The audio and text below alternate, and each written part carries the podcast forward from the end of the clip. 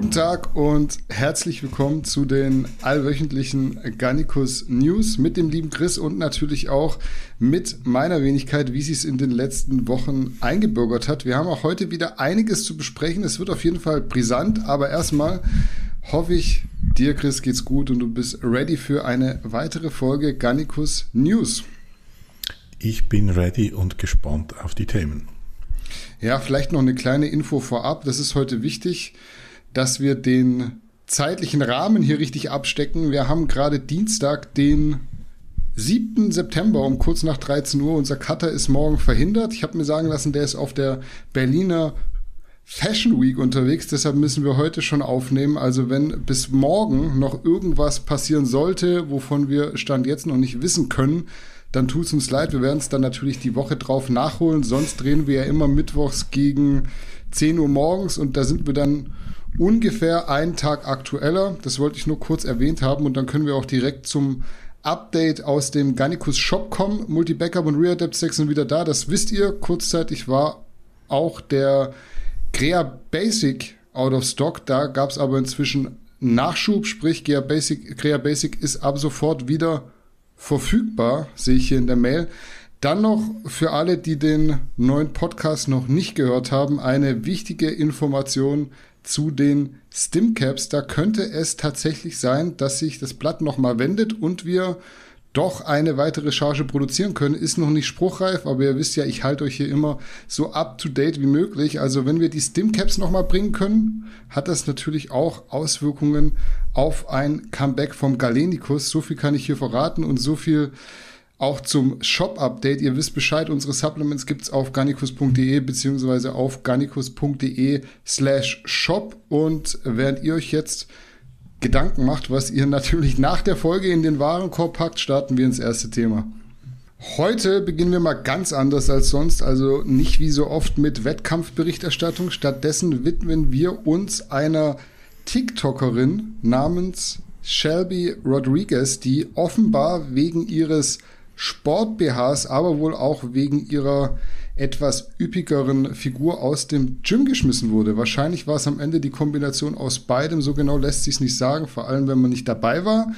Die Situation hat sich anscheinend so dargestellt, dass die besagte TikTokerin mit einem Sport-BH ins Gym wollte, obwohl Sport-BHs auf der Kleider-Blacklist ihres Fitnessstudios stehen. Aber die Dame an der Theke hat sie trotzdem reingelassen mit einem etwas abfälligen Kommentar und dem Hinweis, bitte das nächste Mal keinen Sport-BH mehr anzuziehen. Damit war die Geschichte aber noch nicht erledigt, denn 15 Minuten später kam dann ein weiterer Mitarbeiter und hat sie mit derselben Begründung endgültig des Gyms verwiesen. Ich hoffe, das habe ich so richtig und maximal knapp zusammengefasst. Die Meinungen in den sozialen Medien gehen bei dem Thema definitiv auseinander. Das ist ja auch bei uns beiden gerne mal der Fall. Deswegen Frage an dich. Was sagst du denn zu dem Vorfall, der sich mit der TikTokerin in einem amerikanischen Gym ereignet hat? Also ohne jetzt irgendwie was runterspielen zu wollen ist wieder so ein First World Problem, das eigentlich nicht erwähnenswert wäre, aber dank sozialen Medien und so weiter erreicht das halt heutzutage eine gewisse Publizität, die einem fast dazu nötigt, auch darüber zu sprechen. Ja, Regeln sind Regeln. Wenn dort steht, also etwas noch über den Sport BH, heißt ja nicht kein Sport BH anziehen, sondern noch irgendwas darüber, dann, dann muss man sich an das halten. Ähm, unglücklich gelaufen, die Dame an der Theke wollte da ein bisschen ähm, Großzügigkeit walten lassen und dann war es dann wahrscheinlich irgendeinem anderen Mitarbeiter doch zu viel. Es riecht danach, als dann das, das das Bild, das die abgegeben hat, dann doch irgendwie verstörend wirkte oder es vielleicht sich andere beschwert haben. Jedenfalls ist das Ganze nicht ein Freipass für dumme Kommentare gegenüber der TikTokerin. Also das geht natürlich nicht.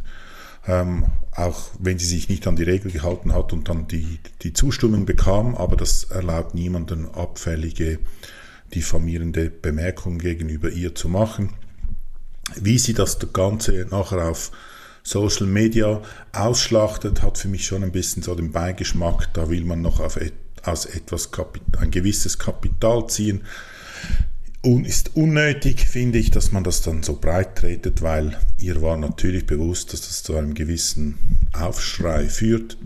Ja, leidiges Thema. Ja, ich wollte ähnlich anfangen wie du. Man muss vorneweg sagen, Hausordnung ist eben Hausordnung. Sprich, wenn da drauf steht, keine Sport-BHs, dann gibt es eben auch keine Sport-BHs. Ganz einfach eigentlich. Man hat ja freie Gymwahl und in dem Fall muss man halt das Kleingedruckte genau lesen. Ich erinnere mich noch an die Zeiten, als ich angefangen habe zu trainieren. Das war 2006 und da gab es eine Konkurrenzkette zu McFit, die hieß Johnny M. Blue und dort und auch in der Mutterkette durfte man als Mann kein Tanktop zum Training anziehen. Also man wurde da wirklich nach Hause geschickt. Ich hatte Kumpels, die dort trainiert haben. Das vielleicht mal als Anekdote. Was natürlich nicht geht, ist, also wieder Bezug nehmend auf die TikTokerin, dass dünnere Mädels mit Sport-BH trainieren dürfen und fülligere Mädels des Gyms verwiesen werden, weil sie vielleicht im Auge des Betrachters liegend nicht so schön anzusehen sind.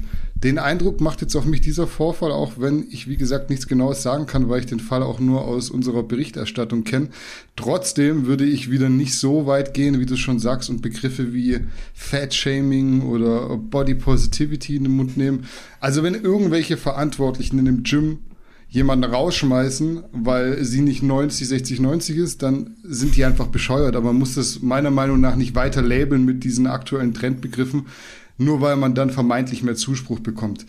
Wer da mit zweierlei Maß misst, muss sich wohl am Ende die Frage stellen, also jetzt in Bezug auf die Verantwortlichen in diesem Gym, ob er oder sie wirklich so tolerant ist, wie er oder sie vorgibt, äh, falls er immer mit dem Wort Toleranz um sich schmeißt. Da gibt es ja ganz, ganz viele Doppelmoral immer in solchen Thematiken. Wir haben es ja neulich von der IFBB Pro-Athletin gehabt, die wegen ihres Outfits nicht ins Flugzeug gelassen wurde. Und das ist eigentlich so ein gutes Beispiel. Also ganz egal, ob eine Athletin jetzt ihre Silikonbrüste im Sport präsentiert oder ob extrem gesprochene 150 Kilo Frau sich im selben Outfit zeigt. Wer tolerant sein will, der muss halt so oder so tolerant sein. Es geht halt nicht, sich das immer so auszusuchen, was einem jetzt gerade gefällt und alles andere macht man dann platt. Damit müssen dann eben die Augen auch klarkommen, auch wenn einem optisch ja manche Dinge nicht ganz so zusagen wie ja, gewisse andere Dinge. Gleiches Recht für alle, in dem Fall leben und leben lassen. Ich habe da jetzt ein bisschen mehr reininterpretiert, aber wir reden ja immer so viel von Toleranz und wirklich gelebt wird sie dann meistens so aus meinem Gefühl raus immer von denen, die nicht ganz so laut schreien. Ich bin da, wie soll ich sagen, sehr tolerant, was das Optische betrifft oder ob jetzt die im Sport oder die anderen, mir gefällt es auch nicht, einen Mann zu sehen im Tanktop und dann die Haare überall rausschauen, oder zum Beispiel, oder? Aber das ist meine ganz, ganz persönliche Empfindung. Aber ich würde nie was sagen. Was ich viel ähm, wichtiger fänden würde in solchen Gyms und so weiter, dass man Leute, die irgendwelche aufdringliche Geruchsemissionen absondern, dass man die dann irgendwie, dass man das irgendwie regelt, das wäre für mich viel äh, entscheidender. Ja, auf jeden Fall. Also das ist ja dann wirklich was, was dich aktiv stören kann, wenn jemand wegschauen kannst du immer.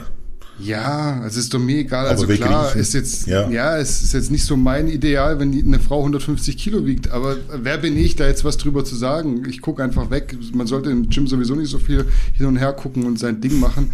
Und genauso ist es ja auch, wenn jemand dann, keine Ahnung, Silikonbrüste hat. Das ist immer, fühlt sich für mich so an wie gespielte Empörtheit und nicht, dass einem wirklich was dran liegt, dass jemand sich jetzt mehr anzieht. Und da kam es mir jetzt halt so ein bisschen so vor, als hätte man mit zweierlei Maß gemessen und hätte da jemanden des Gyms verwiesen, weil er halt nicht oder weil sie in dem Fall nicht so schön aussieht, wie man genau. sich es gerne vorgestellt hätte. Das finde ich immer so ein bisschen doof, aber am Ende muss man dann vielleicht auch drüber stehen. Viel Theatralik, muss man auch sagen. Das Ganze sehr groß gemacht, natürlich so für sich genutzt man ist ja mittlerweile im Bilde, was ich von so Trendbegriffen wie Body Positivity und Fat Shaming Lieblingswort. Halte. Ja, es ist schon, dass man alles immer so tot labeln muss und dann sich versucht, irgendwie in diese Schubladen zu stecken, um dann auf Social Media Leute zu finden, die das gut finden. Am Ende muss man ja halt auch sagen, es gibt auch immer ganz, ganz viele Leute jetzt mittlerweile, die diese Gegenbewegung starten und das dann nicht gut finden und dann gerät man so ins Kreuzfeuer, da hat ja auch niemand was davon. Deswegen einfach mal dumme Menschen als dumme Menschen abstempeln, das ist okay, aber man muss denen nicht immer noch mehr Labels und noch mehr, noch mehr Aufmerksamkeit geben, meine Meinung. Wir machen weiter mit The Rock oder besser gesagt mit einem seiner Doppelgänger, der letzte Woche in den sozialen Medien viral gegangen ist. Der gute Mann ist Polizist in Alabama und hört auf den Namen Eric Fields. Und man muss schon sagen, es gibt da zwei oder drei Bilder, gerade mit Sonnenbrille, auf denen sieht Eric Fields sehr stark aus wie The Rock. Liegt natürlich mit an der Körpergröße, an der Muskulatur, an der Statur allgemein und auch am typischen Maori-Tattoo. Wenn man die Sonnenbrille aber wegnimmt und ja, den Winkel so ein bisschen verändert, sieht man aber recht deutlich, dass die Ähnlichkeit doch nicht so verblüffend ist wie auf manchen anderen Bildern. Nichtsdestotrotz, auch The Rock hat selbst darauf reagiert, was per se ja schon für sich spricht. Was sagst du zum neuen The Rock Doppelgänger und warum denkst du, generiert sowas immer wieder aufs Neue so ein Hype in den sozialen Medien? Es ist halt eine bekannte Persönlichkeit und dann das ist eine lustige Geschichte, oder wenn da jemand kommt, der ein bisschen mit dem Foto richtig arrangiert praktisch identisch aussieht. Und man muss sagen, Dwayne Johnson hat souverän darauf reagiert, witzig reagiert und hat ihn, glaube ich, eingeladen auf einen Drink oder sowas. Also hat das, fand das witzig. Meine, meine große Frage, die sich stellt, ob dieser Klon auch auf Chicken Rice und Broccoli ist und so zu seiner Statur gekommen ist oder nicht, das wäre für mich die interessante Frage. Ja, ich habe es schon gesagt, wenn man die Sonnenbrille wegnimmt und den Winkel ein bisschen verändert, sieht dieser Eric Fields auch nicht mehr wirklich aus wie The Rock. Trotzdem ist es ganz entertaining. Du sagst ja schon richtig, sowas ähm, finden Leute irgendwie immer cool. Also ich verstehe das schon auch. Bei uns in den Kommentaren hat jemand geschrieben, dass jeder mit Glatze, Muskeln und Tattoos aussieht wie The Rock, aber ganz so krass ist es dann auch nicht. Ich würde jetzt nicht sagen, dass ich Ähnlichkeiten mit The Rock habe. Was ich vielleicht so allgemein noch sagen kann, um noch etwas eigene Meinung reinzubringen, also in Bezug auf die Doppelgänger-Thematik. Ich finde das ein ganz komisches Thema für die Menschen, die Ähnlichkeiten mit einer bekannten Persönlichkeit haben. Also wir nehmen mal an, du bist jetzt dieser Eric Fields und für dein Gesicht kannst du erstmal nichts. Auch dass du jetzt ein bisschen größer bist und Muskeln hast, weil du gerne ins Gym gehst, ist ja nichts, was man lassen sollte. Plus weil es ein The Rock oder vielleicht auch ein Vin Diesel auch machen. Die Glatze, die kaufe ich auch noch. Ich habe ja selber Glatze, sieht bei mir gut aus, passt auch zur Kopfform. Aber wieso lässt man sich dann noch dasselbe Tattoo stechen wie The Rock? Das ist jetzt wirklich was, was man sich aussuchen kann, es nicht zu tun. Also keine Ahnung, finde ich uncool, weil es irgendwie so äh, Copycat-mäßig ist, obwohl man es gar nicht nötig hat. Ganz im Gegenteil, mir wird es eher auf die Nerven gehen, immer darauf angesprochen zu werden, nur eine schlechte Kopie von irgendwas zu sein wie gesagt, für manche Dinge kann man nichts, aber da würde ich lieber selbst was erschaffen, statt mich dieser Doppelgängerrolle noch zu fügen. Finde ich persönlich irgendwie befremdlich, weil es ja doch ein erwachsener Mann, der einen guten Job hat, im Leben steht. Da musst du dir jetzt nicht irgendwie mit Mitte, Ende 30, Anfang 40 ein The Rock-Tattoo machen lassen und dann damit rumlaufen als Doppelgänger.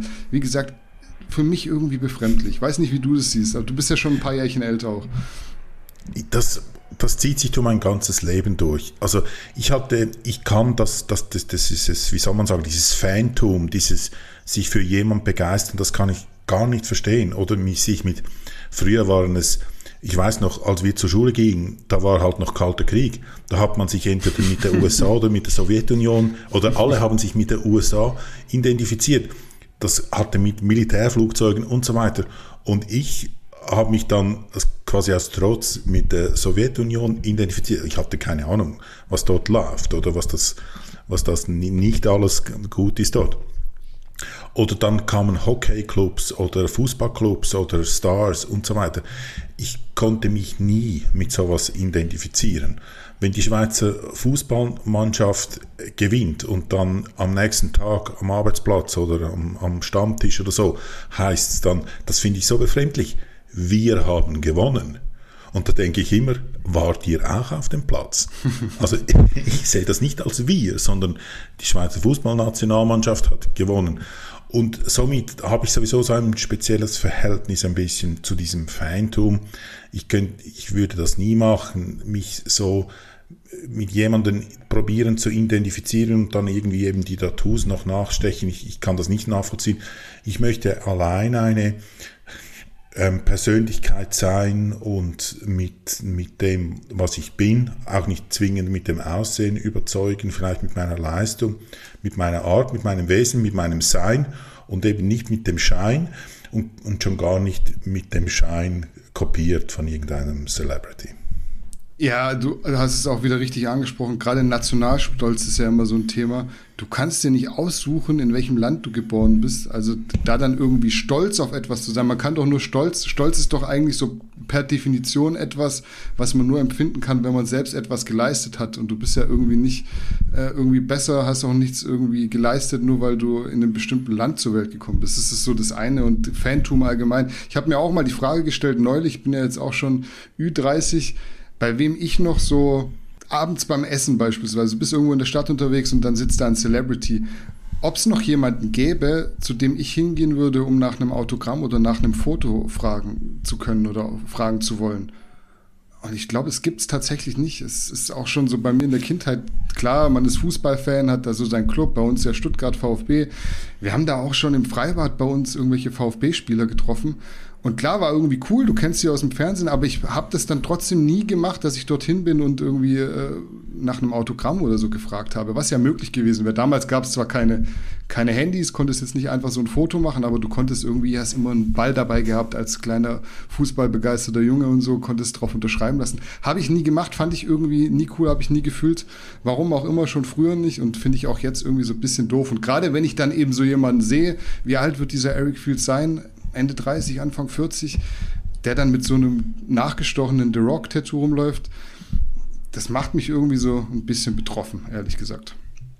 Ich hatte zum Glück und, und also zum Glück, weil es wirklich nichts irgendwie eine Leistung zu tun hat, kann man sagen, zum Glück schon mehrmals die Gelegenheit mit verschiedenen Olympiasiegern sogar ähm, habe getroffen ähm, an einem Anlass und so und hatte die Möglichkeit, ähm, neben solchen Persönlichkeiten einen Abend zu verbringen und die dann mit denen zu reden. Und mich hat immer der Mensch dahinter interessiert. Oder ich habe zum Beispiel, konnte ich mal einen Abend lang mit Dong Guali, der war ähm, Olympiasieger im 96 Atlanta Kunstturnen.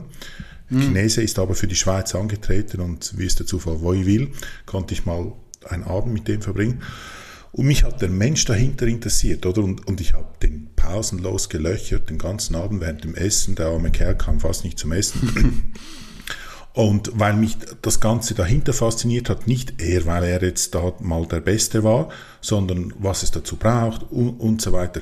Das finde ich spannend, aber ich habe jetzt nicht zu ihm hochgeschaut, weil er der große Olympiasieger ist, sondern ich fand es bemerkenswert, was er erreicht hat und aber so, so mit sich mit ihm identifizieren oder mit irgendeiner anderen Person, das ja, ich möchte eben, das probiere ich auch meinen Kindern zu vermitteln, dass sie probieren selber etwas darzustellen, selber etwas zu erreichen und nicht irgendwie jemandem so, also auf diese Art nachzueifern. Ja, auch Olympiasieger sind am Ende nur Menschen und ich glaube, denen gefällt es mehr, wenn du sie auch wie Menschen und nicht als Stars behandelst. Und dann Denke schon. kommt man viel besser auch auf so eine persönliche Ebene. Wie letzte Woche auch gibt's wieder was Neues zu Leonidas Arcona zu berichten. Der hat nämlich an einem Armwrestling-Turnier in Freiburg teilgenommen und da wieder eigenem Erwarten mehr oder weniger komplett abgeräumt. Erst bei den Amateuren und dann auch beim Battle Champ of Champs gegen unter anderem Profi-Armdrücker wie Markus Liebminger. Den Hammer, der da als Hauptpreis vergeben wurde, hat er zwar am Ende wohl doch nicht gewonnen, wie wir uns haben sagen lassen, aber dennoch krasse Leistung, vor allem wenn man bedenkt, dass Leonidas selbst noch im Video meinte, nicht ganz so gut drauf zu sein an dem Tag. Ich habe es ja letzte Woche schon gesagt, irgendwie gehen einem bei Leonidas die Superlative aus, aber du darfst wie immer anfangen und äh, sagen, was du so davon hältst. Wie schätzt du denn die Performance im Armdrücken ein, die Leonidas bei dem Turnier auf die Beine gestellt hat? Auf die Arme in dem Fall. Im Unterschied zu seiner Powerlifting-Leistung finde ich das beeindruckend. Powerlifting ist ja stark, kein Thema, oder? Aber da muss er sich natürlich mit anderen Leuten messen, oder? Und da gibt es, da gibt es auch, gab es mal einen, einen Richardson IPF, der ein Tausender total hatte, ohne Kniebandagen vor zwei Jahren oder so, der jetzt Strongman macht. Also dort ist er natürlich stark, kein Thema, aber er ist jetzt nicht so überragend. Und da beim Armdrücken, da war ich wirklich beeindruckt. Er kam dorthin, hat demütig und ehrfürchtig mit den anderen Athleten sich unterhalten. Das zeigt einfach Größe und das zeigt einfach, dass er kein irgendwie Schaumschläger oder eingebildeter, arroganter Sack ist, sondern er ging dorthin als Sportler. Natürlich ist er in gewissem Maße ein Star, aber er hat gar nicht, hat sich da höchst ehrfürchtig mit einer Frau gebettelt oder mal zu schauen, wie das ist und war da wirklich ehrfürchtig, bescheiden und so ein bisschen demütig. Das macht ihn einfach sympathisch und dann putzt er alle weg. Also das, weil, und Armdrücken ist jetzt nicht einfach Rohkraft und Steroiden und weiß ich was, sondern da ist ein bisschen was dahinter. Er hat sich da seriös darauf vorbereitet, hat sich mit dem auseinandergesetzt ähm, und ist jetzt auch in dieser Disziplin äußerst stark, jetzt mal sicher auf nationaler Ebene, vielleicht geht das weiter auf internationaler Ebene. Ja, ich denke, der Leonidas, das ist ein schlaues Kerlchen. Ich könnte mir auch vorstellen, dass er plötzlich kommt in einem halben Jahr, in zwei Jahren irgendwann und sagt, ich mache jetzt was ganz anderes, ich möchte jetzt Physik, Physiker werden und wirft all seine Muskeln ab oder irgend sowas. Ich finde das schon eine, eine beeindruckende Persönlichkeit. Ja, Leonie, das ist auf jeden Fall ein Phänomen. Ich glaube, das kann man nicht oft genug sagen, gerade für das Alter. Mir gefällt es auch gut, wie du es schon gesagt hast, wie er sich gibt und wie er sich verkauft, weil es wirkt alles sehr bescheiden und auf dem Boden geblieben, down to earth, sagt man ja im Neudeutschen. Hat man speziell auch in der Situation gesehen, als er gegen den österreichischen Profi gewonnen hat und selbst so ein bisschen überrascht war, kam allgemein, ich glaube, demütig ist das richtige Wort und sehr vernünftig rüber. Insgesamt scheint mir Leonidas auf jeden Fall ein cleverer Typ zu sein, der nicht um alles in der Welt so gezwungen, extrovertiert auffallen muss. Hat er auch gar nicht nötig, weil die Leistungen und auch sein äh, körperliches Dasein am Ende für sich sprechen. Woran man auch gesehen hat, dass er bei so recht offen und transparent mit allem umgeht. Das war so ein Ding, das wollte ich von letzte Woche noch nachholen. Das war bei seinem Sponsorenwechsel. Das hatten wir nicht angesprochen, obwohl wir es eigentlich kurz vorher thematisiert hatten. Irgendwie ist es dann wieder so ja, aus den Köpfen geglitten. Geht mir jetzt gar nicht primär um seinen Wechsel zur ESN, sondern eher darum, dass er ganz offen gesagt hat, dass sein alter YouTube-Kanal nicht seiner war und quasi in Zusammenarbeit mit seinem Ex-Sponsor betrieben wurde. Jetzt hat er einen neuen Kanal, der gehört offensichtlich auch ihm. Und das hat er auch so gesagt, wenn ich es richtig verstanden habe. Hat mir wirklich sehr gut gefallen, weil wir hatten das ja kürzlich noch mit den Kanälen von Tobias Hane. Für mich immer noch dasselbe in Grün, was da passiert ist. Macht auch anders überhaupt gar keinen Sinn. Sagt auch jeder, mit dem man sich drüber unterhält. Also wirklich jeder. Deshalb verstehe ich diese politische Ausdrucksweise auf der einen Seite nicht, wenn man es auch wie Leonidas auf der anderen Seite machen kann und einem niemand böse ist, trotzdem alle Bescheid wissen, was Sache ist. Sind ja auch beide mittlerweile im selben Supplement-Kosmos unterwegs, sprich gehört alles so zu diesem ESN-Universum. Dementsprechend denke ich nicht, dass da irgendwelche Kommunikationsvorgaben herrschen. Ja, aber Tobias Hane macht doch jetzt komplett anderen Content. Stimmt, also so gar keine Fress-Challenges mehr und sowas. Also das konnte man sich ja nicht mehr damit identifizieren. Schwierig. Ja, ja, ja das, das, hat er auch und er hat das so ein bisschen gemacht, dass es zu keiner Polemik kam, oder? Also in jüngster Vergangenheit, wie du sagst, hatten wir zwei andere Beispiele. Dort gab es Polemik, selbst verschuldet. Leonidas macht das einfach und es passiert einfach gar kaum Echo. Die Leute nehmen das so hin. Ja, weil es einfach gar keine Angriffsfläche gibt sondern er ist jetzt beim neuen Sponsor, redet nicht schlecht über den alten, lobt den neuen nicht un, übertrieben in den Himmel und so, sondern einfach quasi den Arbeitgeber gewechselt. Fertig. Ja, weil es auch überhaupt gar keinen Grund gibt, das nicht transparent und offen anzusprechen. Also wir nehmen Leonidas als Beispiel, ist ein junger Athlet, der kam vor, ich weiß nicht, drei Jahren, zwei Jahren, so aus dem Nichts. Da bist du ein junger Typ, hast keine Kohle, willst aber YouTube starten, dann hast du einen Sponsor, der dich aufnimmt, der dich so ein bisschen unterstützt, nicht nur finanziell, auch mit Supplements und auch beispielsweise einen Kameramann zur Verfügung stellt, der dich filmt, der die Videos für dich schneidet und dann geht man da eben so ein Agreement ein. Ob das jetzt gut ist oder schlecht, das will ich gar nicht sagen. Ich war noch nie in der Situation, aber am Ende ist es doch nichts Weltbewegendes, wenn man dann sagt so, ey, okay, von dem Sponsor trenne ich mich jetzt.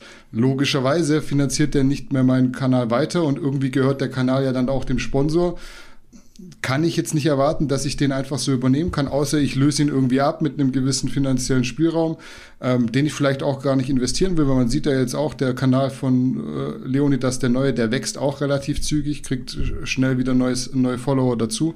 Ähm, ich verstehe nicht, was das Problem ist, das so offen zu kommunizieren. Habe ich wirklich überhaupt nicht nachvollziehen können. Und jetzt, wie du richtig sagst, es ist nichts passiert. Also keiner ist Leonidas böse. Nee. Und alle, alle sagen, cool, dann folge ich halt dem neuen Kanal, verstehe ich. Ist jetzt für mich ein Klick weniger auf dem, äh, ein Klick mehr auf dem anderen Kanal. Kommt halt nichts mehr, kann man deabonnieren, kann man da drin lassen. Was soll's?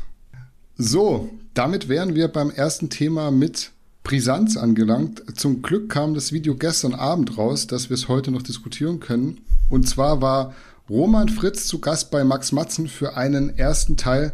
Was ballert Roman? Es ging da jetzt erstmal um Romans Anfänge mit Steroiden. Also ich will nicht sagen, dass es bisher noch nicht ganz so interessant war, weil ich glaube immer, wenn ein IFBB Pro über Super Subs spricht, ist es interessant, aber ich denke, es wird im nächsten Teil noch etwas spannender. Ich weiß gar nicht, wie viele Teile kommen sollen. Man könnte nur ahnen, es wird mehr als einer. Ich war auf jeden Fall überrascht, auch wenn es so eine Folge mit Roman, ähm, also die, die stand im Raum, sage ich jetzt mal, sofern mich nicht alles täuscht. Was waren denn deine Gedanken, als du das Video gestern wahrgenommen und angeschaut hast? Äh, wenn wir jetzt mal die Streitfrage außen vor lassen, ob es gut oder schlecht ist, transparent darüber zu sprechen. Da haben wir ja nämlich noch was geplant, wovon die Leute nichts Vielleicht. Ich war erstaunt. Das Video wurde mir gestern Abend vorgeschlagen. Ich war noch irgendwie ein bisschen am Arbeiten, hatte YouTube irgendwo geöffnet und da wurde es mir vorgeschlagen. Und dann war ich so ein bisschen unglaub. Ich hab, konnte das nicht richtig glauben, war erstaunt. Also ich bin erstaunt, dass er sich zu dem hinreißen ließ, sage ich jetzt mal. Ähm, hat er wahrscheinlich nicht, weil er kann sich ja sicher wehren, dass er das macht. Wobei jetzt in den ersten paar Minuten war ja die Rede vor allem von Decker. Also viel wurde noch nicht erzählt. Aber er ist somit der erste, so wenn ich das richtig auf dem Radar habe, der erste ESN-Athlet, der über seinen Konsum redet, was einen gewissen Paradigmenwechsel ähm, manifestiert. Und das finde ich schon erstaunlich. Ich bin gespannt natürlich, wie das weitergeht, ob da genaue Angaben kommen. Ich bin auch gespannt, ob das mit dem Sponsor entsprechend abgesprochen ist. Ich gehe jetzt mal davon aus, sonst hätte er das nicht gemacht. Was ebenso auf einen Paradigmenwechsel hindeutet.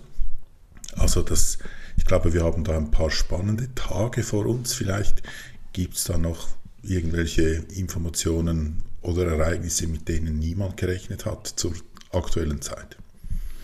Ja, also sagen wir es so, auch wenn man mit dem Video hätte rechnen können, einfach so in Bezug auf die Entwicklungen der letzten Zeit, war ich trotzdem überrascht, einfach aus dem Grund, weil es eben nicht alltäglich ist, dass ein deutscher IFBB Pro so offen über die, dieses Thema spricht, schon gar nicht bei ESN unter Vertrag, obwohl Roman, glaube ich, schon mal bei Fuad Abia, dem Podcast, was zur Stoffthematik gesagt hat, da bin ich mir aber nicht mehr zu 100% sicher, also nagelt mich da nicht fest, ähm, ist natürlich auch ein anderer Rahmen, ein anderes Format, wenn du da jetzt in einem amerikanischen Bodybuilding-Podcast bist. Das ist jetzt für den Sponsor nicht ganz so interessant, würde ich jetzt mal behaupten. Auf jeden Fall fand ich es deshalb so interessant, was über seine Anfänge zu erfahren, weil das halt noch eine Zeit war, in der es noch nicht so viele Informationen gab, wie es heute der Fall ist. Es müsste ja so ungefähr 2005 gewesen sein, Roman ist, glaube ich, ein 88er Jahrgang, also ein Jährchen älter als ich, hat gesprochen, dass er mit 17 angefangen hat. Ähm, da habe ich noch nicht mal trainiert, also es müsste ungefähr 2005 gewesen sein.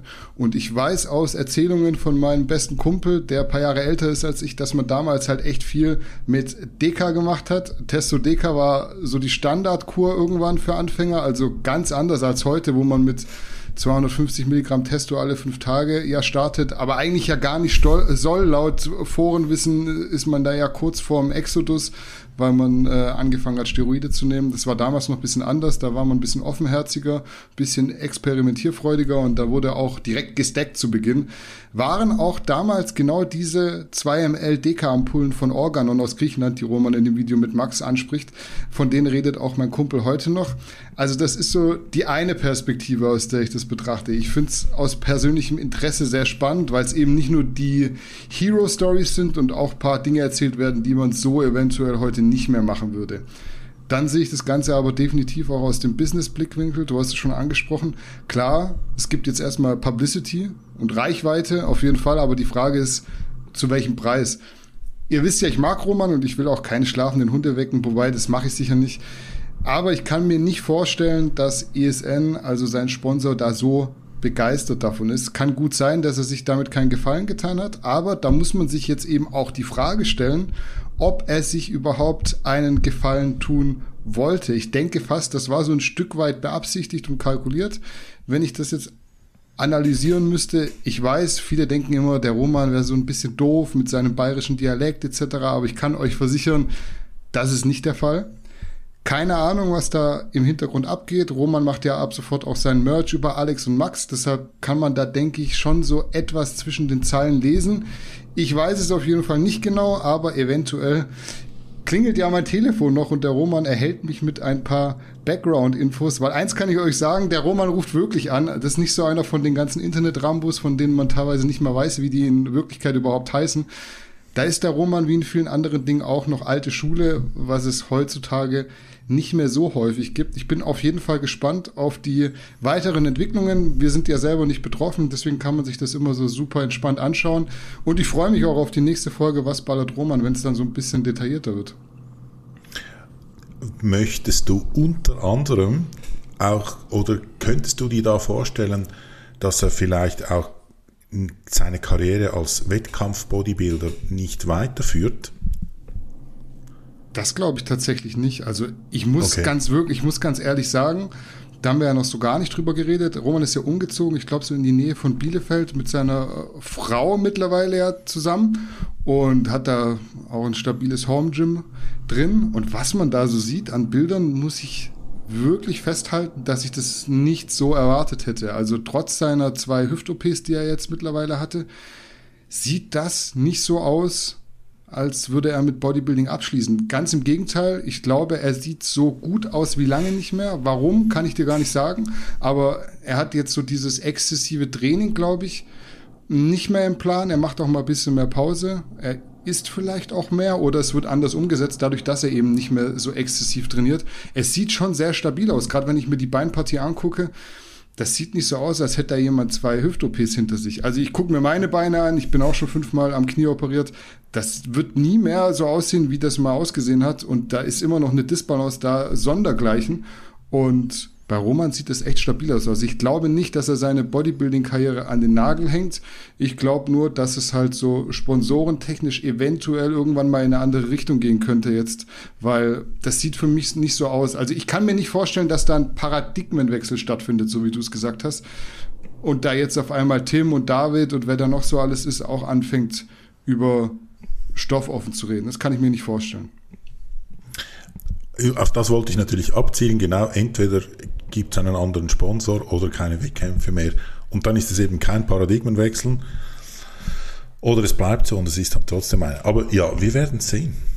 Ja, ich bin auf jeden Fall gespannt. Wie gesagt, wir sind da völlig entspannt, weil wir ja nicht betroffen sind. Es macht es immer so ein bisschen, macht immer so ein bisschen ruhig von der Atmosphäre. Man ist nicht drin, man kann das so als Außenstehender beurteilen. Wie gesagt, ich finde das ein cooles Format. Ich fand das schon immer cool, das Format, weil anders als du bin ich ja dann doch eher so der Seite hingeneigt zu sagen, okay, mehr Transparenz ist besser als weniger. Vor allem bei solchen Athleten, weil wer weiß, was da jetzt noch kommt, was Roman so erzählt, was noch andere Leute erzählen werden. Ich glaube, irgendwann ist dann auch dem Letzten klar, dieses Wettkampf-Bodybuilding auf diesem Niveau, das ist nicht cool so für, in manchen Faktoren. Das ist jetzt nichts, was man als, als Alltagsathlet, als, als Mensch mit einem normalen Job so tagtäglich haben will. Weil das ist schon Entbehrung und das ist auch so ganz, ganz viel Konsum auf vielschichtiger Ebene, was so körperlich nachher super geil aussieht. Aber der Weg dorthin ist, glaube ich, für die meisten gar nicht so attraktiv, wie sie sich immer denken. Unser letztes Thema für heute hat nicht weniger Brisanz als das vorige. Wir wollen nämlich über Paul Unterleitner reden, der sich nach längerer Zeit mal wieder zu seinem Naturalstatus geäußert hat, nachdem Sascha Huber ein Reaction-Video über ihn veröffentlicht hatte. Neue Erkenntnisse bezüglich der Frage Netty or not gibt es keine, denn wie Paul selbst sagt, ist er immer noch natural und wird es auch in Zukunft bleiben, auch wenn er auf Bildern aktuell super krass aussieht. Ich zitiere mal kurz Paul an der Stelle, der hat folgendes gesagt, also ich bin natural nach wie vor und ich werde jetzt auch natural bleiben. Und er hat recht, bezogen auf Sascha Huber.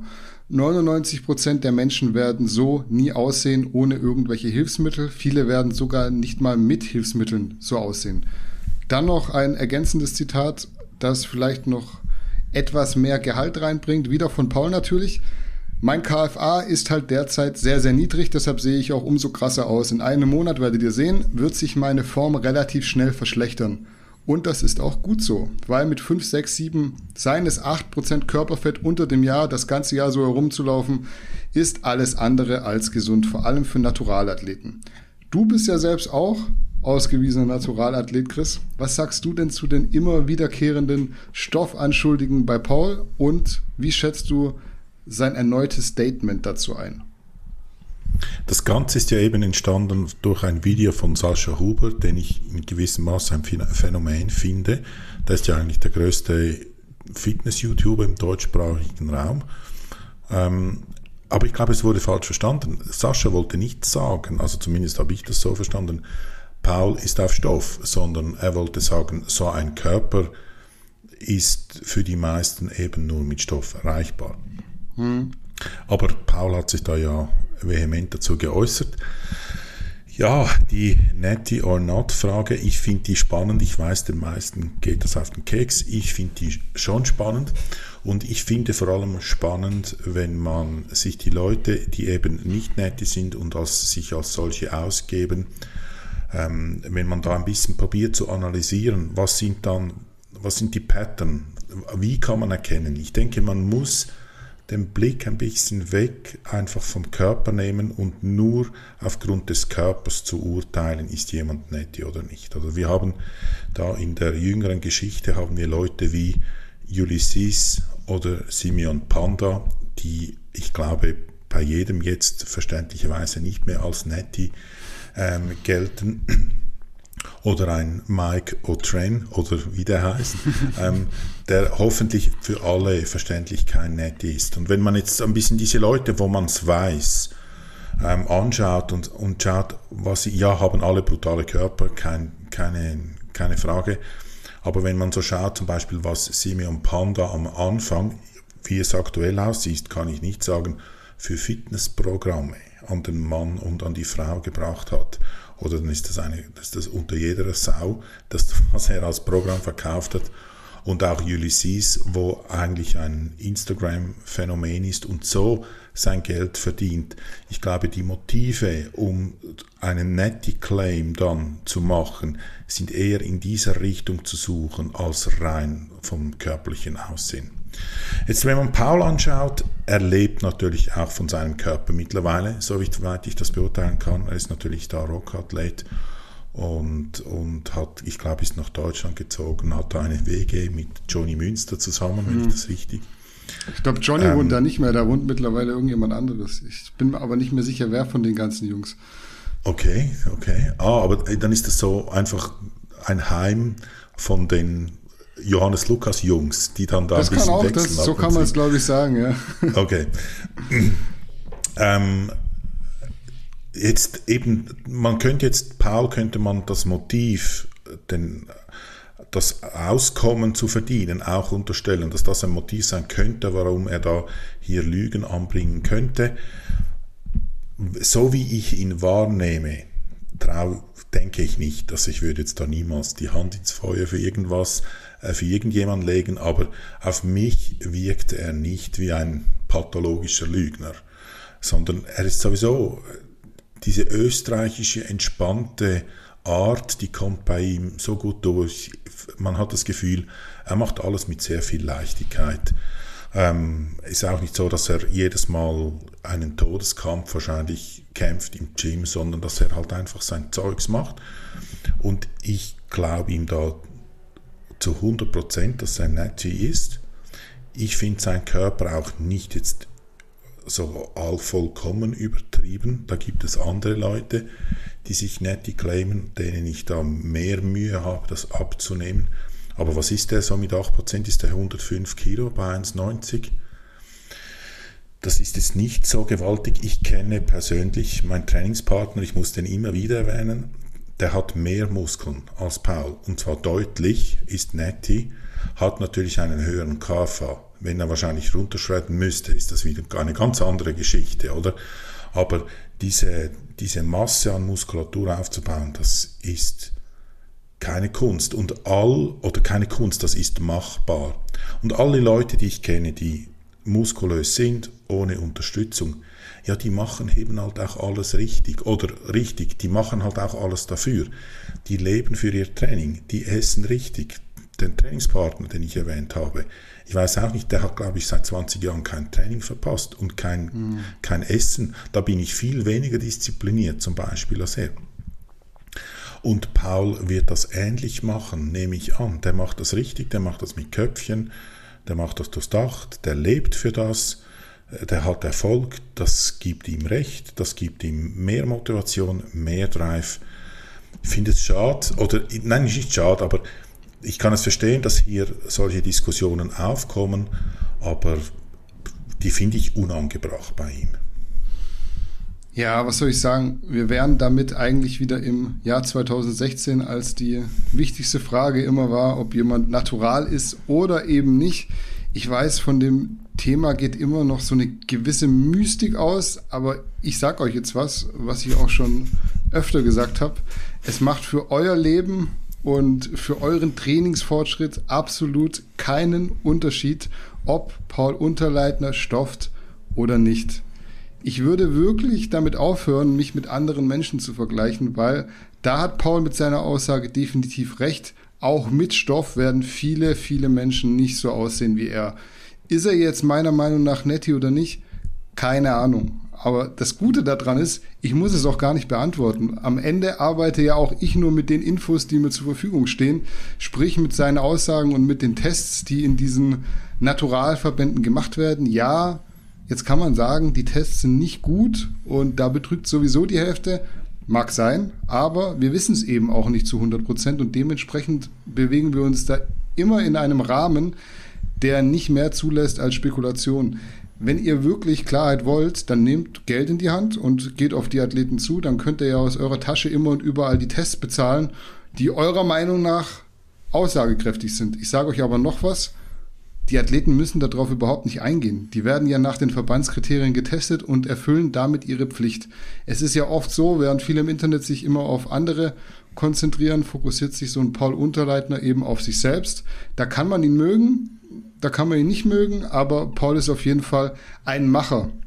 Und jetzt noch zum Abschluss ein kleiner Insight.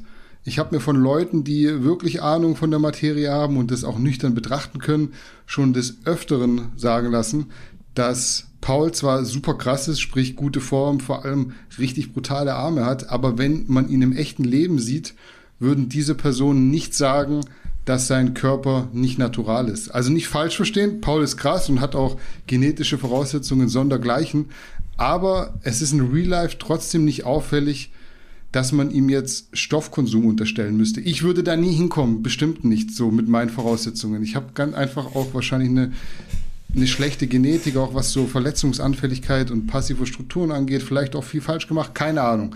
Also ich spreche gar nicht aus Neid. Ähm, aber ein großer Teil der Kritiker betrachtet die Geschehnisse halt unterm Strich doch immer noch aus dem Internet und da muss man bekanntlich vorsichtig sein. Das wissen wir auch schon von Bodybuilding-Wettkämpfen. Dreist ist es ja wirklich nur dann, wenn man sich probiert, durch dieses, durch eine solche Lüge einen Vorteil zu verschaffen. Und darum finde ich es zum Beispiel bei einem Ulysses oder bei einem Simeon Panda oder bei einem Michael Hearn, finde ich es dreist.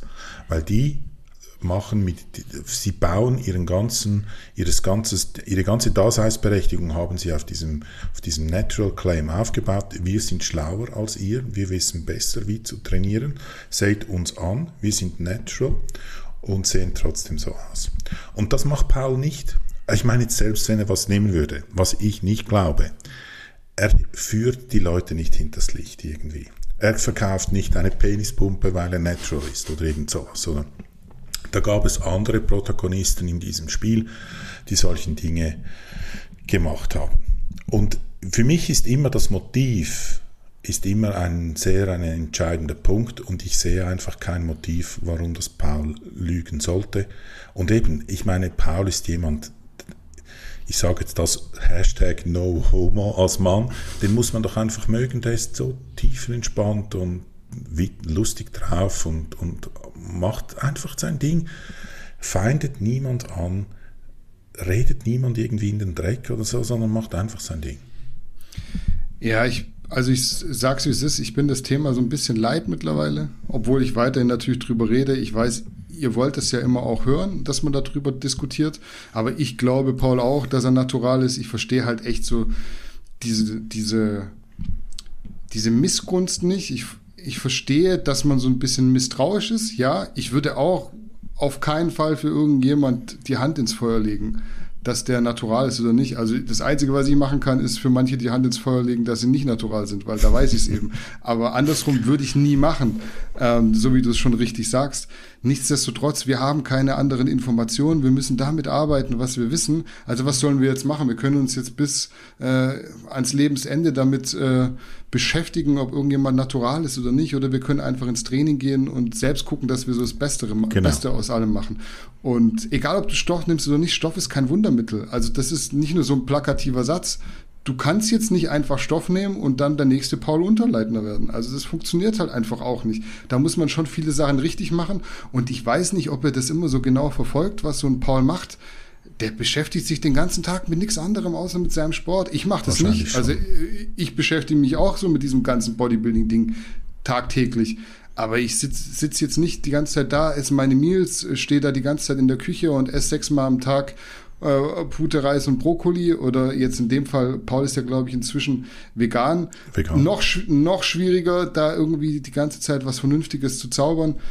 Das machen die meisten halt einfach nicht. Also ihr, ihr könnt euch dann auch nicht damit vergleichen und sagen, ja, wenn ich aber auch dies und das machen würde und wenn ich mehr trainieren würde, wenn ich besser essen würde und dann noch Stoff, ja, aber ihr macht's ja alles nicht. Also bei euch stimmen ja teilweise schon die ersten zwei Parameter nicht und dann kannst du ja gar keinen Vergleich anstellen und dann fehlt euch wahrscheinlich noch die Genetik, das muss man halt auch sagen. Also Paul ist sicherlich keiner von den 90 Prozent Menschen aller Weltsgenetik, ähm, zu denen ich mich auch zählen würde, sondern der hat schon einfach auch bessere Voraussetzungen. Ich weiß nicht, ob ihr mal seinen Bruder gesehen habt. Ich habe irgendwo neulich, ein, irgendjemand hat mir neulich ein Bild von seinem Bruder geschickt. Der sieht ja genauso krass aus. Also es ist halt einfach auch ganz, ganz viel Veranlagung. Deswegen hört auf, euch mit irgendwelchen Menschen zu vergleichen, die vor allem im Internet stehen, weil sie eben solche Veranlagungen haben. Es ist ja immer so dieses Paradoxon, was war als erstes da? Bist du ein guter Schwimmer oder siehst du, anders gesagt, siehst du aus wie ein Schwimmer, weil du schwimmst oder schwimmen die Leute, weil sie eben so aussehen körperlich? Also du bekommst ja keine längeren Arme, bloß weil du viel schwimmst. Du kannst jetzt nicht sagen, ich will aussehen wie ein Schwimmer und deswegen schwimme ich jetzt mal viel. Nee, die Leute, die so aussehen, die schwimmen halt auf hohem Niveau und genauso ist es bei Bodybuildern auch. Deswegen verstehe ich immer so ja, die Grundsatz, die Eingangsfrage nicht ich, ohne das unnötig in die Länge zu ziehen, möchte ich doch noch zwei Dinge anmerken. Das Gerne. eine ist, das eine ist, und da bin ich, da war ich selber Opfer davon, der, der, die Beschränktheit des eigenen Horizonts. Man ist ja bekannt, macht ein bisschen Powerlifting und dann gab es Leute, die haben 300 gezogen, ich nicht. Und ich dachte, da muss Stoff im, im Spiel sein. Weil für mich das, oh, ich ziehe 270, der zieht 300. Habe ich auch 300 gezogen eines Tages, habe meinen Horizont erweitert und gesehen und gemerkt, das war einfach doof von mir, sowas zu denken, weil eigentlich einfach mein Horizont so beschränkt war. Das gleiche mit Bankdrücken. Ich gammelte irgendwo bei 170 rum, da gab es Leute, die, die drückten 200. Ich dachte, das kann nicht sein, das ist so viel. Mittlerweile bin ich auch in dem Bereich und merke, ja Moment, ich habe einfach auch was dafür getan und die Leute haben davon auch was dafür getan, dass sie das können. Ich glaube, das ist ein großes Problem, dass der eigene Horizont einem so ein bisschen auch beschränkt. Die eigene Arroganz zu denken, dass man selber so super speziell und besser als die anderen ist. Nein, es gibt viele Leute, die sind halt besser. Es wird immer einer gehen, der ist höher, schneller, besser, gescheiter, stärker und weiß ich was. Das gibt es. Und den anderen Punkt, den habe ich jetzt tatsächlich vergessen, wo ich noch anbringen wollte. Darum bin ich jetzt still. Ja, also vielleicht abschließend, ich habe jetzt ganz viel ihr, ihr, ihr gesagt. Damit meine ich natürlich jetzt nicht hier 90 Prozent unserer Zuschauer, sondern halt eben diejenigen, die immer Kritik anbringen möchten zu diesen Themen. Es ist einfach Unnötiges bringt euch nicht weiter, deshalb nehmt es mir nicht böse, aber am Ende musst du eben Gleiches mit Gleichem vergleichen und das kannst du schon mal deswegen nicht, weil du nicht dieselben genetischen Veranlagungen hast und in den allermeisten Fällen auch nicht denselben Invest tätigst, wie es ein anderer Athlet macht. Deshalb völlig unsinnig. Ihr müsst euch mit euch selber vergleichen. Wie saht ihr von einem Jahr aus? Welche Leistungen habt ihr von einem Jahr gehabt? Und wann du jetzt 300 Kilo hebst, ist eventuell eine Frage der Zeit, je nachdem, wie lange du dafür arbeiten musst. Oder du hebst es vielleicht auch nie, weil du es halt einfach nicht hinbekommst. Es gibt einfach, das muss man auch sagen, man darf sich zwar nicht drauf ausruhen, aber es gibt auch diese fünf, sechs, sieben Prozent der Menschen, die haben halt genetisch einfach, was Kraftsport angeht, ins Klo gegriffen. Da kann man auch nichts machen. Also das ist so keine Ausrede, aber es gibt die auch. Wenn dir das nicht mehr eingefallen ist, was du sagen willst, können wir es aber jetzt dabei belassen. Ja, war auf jeden Fall deutlich ausführlicher jetzt nochmal das Thema am Ende, aber sehr wichtig. Dementsprechend würde ich sagen, wir machen den Sack zu und äh, ziehen hier heute den Schlussstrich. Ich hoffe, ihr habt euch wie immer gut unterhalten gefühlt. Äh, checkt garnicus.de slash shop für die Subs von Garnicus Original. Folgt uns auf YouTube, auf Spotify, auf iTunes, dass ihr auch immer aktuell seid und nichts verpasst. Aktiviert die Glocke und so weiter und so fort. Ihr kennt den ganzen Käse. In diesem Sinne, wir sind raus für heute. Macht's gut und bis nächste Woche.